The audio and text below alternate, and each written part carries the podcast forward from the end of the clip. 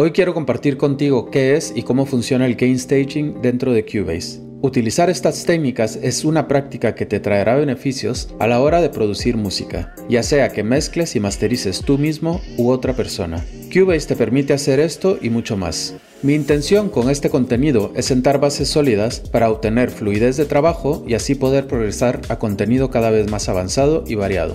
Así que si esto es de tu interés, te invito a quedarte.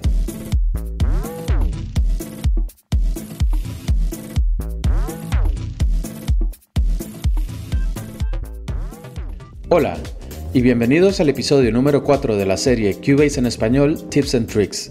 Mi nombre es Sergio de SLG Productions, una empresa dedicada a compartir conocimiento en español de producción musical y creación de contenido audiovisual.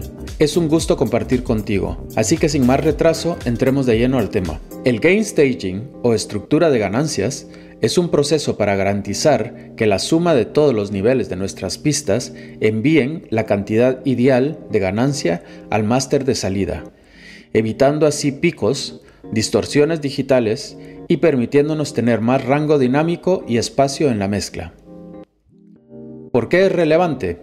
Bueno, muchos de nosotros trabajamos con samples y todo tipo de instrumentos virtuales que desde luego no están a un nivel uniforme y siempre tienden a ser muy fuertes. A continuación te explico de manera sencilla cómo lo llevo a cabo dentro de Cubase. Configuración. Dependiendo del tipo de proyecto, así serán los pasos a seguir. Para este ejemplo, y según mi manera de trabajar, intento desde un principio ajustar el nivel de cada sonido que voy importando dentro de mi sesión. De esta manera me aseguro que estoy trabajando con niveles sanos desde un principio. Pero como siempre digo, cada quien debe de encontrar la manera que le resulte más eficiente. Lo primero que quiero hacer es asegurarme que los faders estén a una ganancia unitaria. Esto quiere decir que todos estarán al centro y en el valor 0 dB, esto es importante por dos razones principales. Uno, porque lo que quiero es regular la ganancia de entrada de la señal, que como podrás ver en la ventana de configuración de canal está marcado con la palabra pre. Esto significa que la señal será afectada antes de llegar al fader. De lo contrario, si lo ajusto desde el fader, estaría poniendo en riesgo el nivel cada vez que inserte un plugin o haga cambios desde el channel strip o el ecualizador. La segunda razón es simplemente porque si vemos de cerca el fader, podemos apreciar que a partir de los menos 10 dB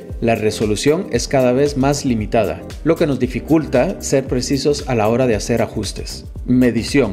Para poder llevar a cabo nuestro gain staging, vamos a necesitar de un medidor que nos sirva de referencia. Para esto, la opción más obvia es hacer uso del medidor dentro de Cubase. Este lo podemos encontrar en la zona derecha, en la casilla de medidor y en el apartado de maestro. Aquí podrás ver los valores en RMS, Root Mean Square, que se refiere a la fórmula utilizada para calcular la medición de los niveles medios de sonoridad a lo largo de una pista o clip de audio. En la ventana inferior, si presionas sobre RMS Max, podrás visualizar el porcentaje promedio mientras que por el lado derecho tendrás el valor pico máximo. Ya en la casilla de sonoridad tendrás el medidor en LUFS, Loudness Unit Full Scale. Esto es una medida de sonoridad del audio que tiene en cuenta la percepción humana y la intensidad de la señal eléctrica.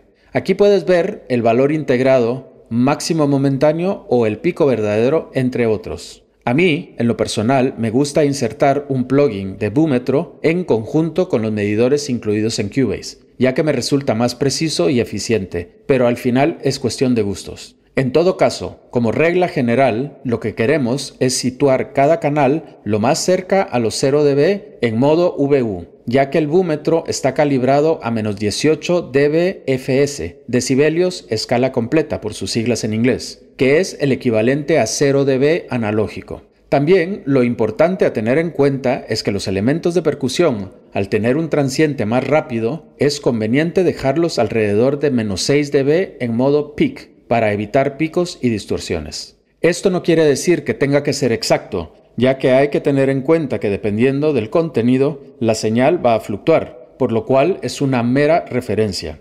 Además, debemos ser conscientes que aún así, la suma de todas las pistas tienen que llegar de una manera coherente al canal de máster de salida. Yo te recomiendo que te acostumbres a dejar alrededor de menos 6 dB a menos 3 dB como máximo de resultado final. Esto quiere decir que tendrás que ir regulando a medida que vas progresando y añadiendo elementos, pues tienes que compensar la entrada y salida de señal prestando especial atención a los elementos más fuertes. Esto te va a beneficiar mucho a la hora de mezclar y posteriormente masterizar.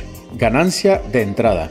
La manera más eficiente de regular la entrada de ganancia es mediante el botón de Pre-Gain en la configuración de canal. Como su palabra lo indica, está por delante de todo, lo cual es la mejor ocasión para realizar esta labor. Esto lo podrás ver desde la mezcladora en la casilla de pre, que si no lo puedes visualizar puedes hacer clic en la parte superior en Racks y una vez desplegado el menú lo activas. Si no tienes la versión de Cubase Pro, puedes ajustar la ganancia directamente desde el evento. Ahora con una pista seleccionada abres la configuración de canal y en inserciones en la primera casilla introduces el plugin de búmetro. Para este ejemplo voy a escoger un extracto de mi arreglo y de no tener todos los faders en 0 dB, selecciono todas las pistas y en la parte superior de la ventana de proyecto presiono Quick Link.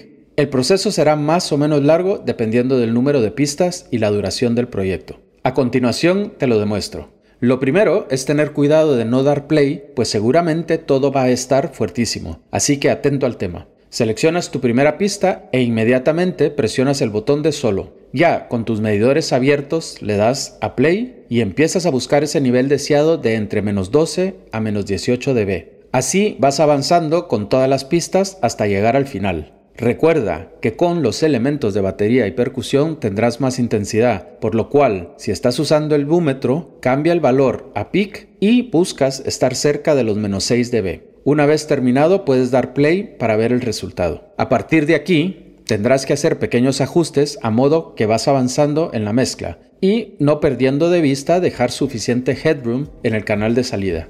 Ahora tendrás muchísimo más espacio para maniobrar y podrás ser más eficiente. Muy bien, hasta aquí con este episodio. Espero te sea útil y además te ayude a descubrir muchas de las funciones dentro de Cubase. Si deseas descubrir más contenido de este tipo, te invito a que me sigas en este podcast y visites mi página slgproductions.com donde encontrarás enlaces a mi canal de YouTube, el blog y la escuela online, entre otros. También te sugiero hagas clic en el enlace que te aparece al final de la descripción para obtener tu copia gratuita en PDF de Cubase Atajos de Teclado.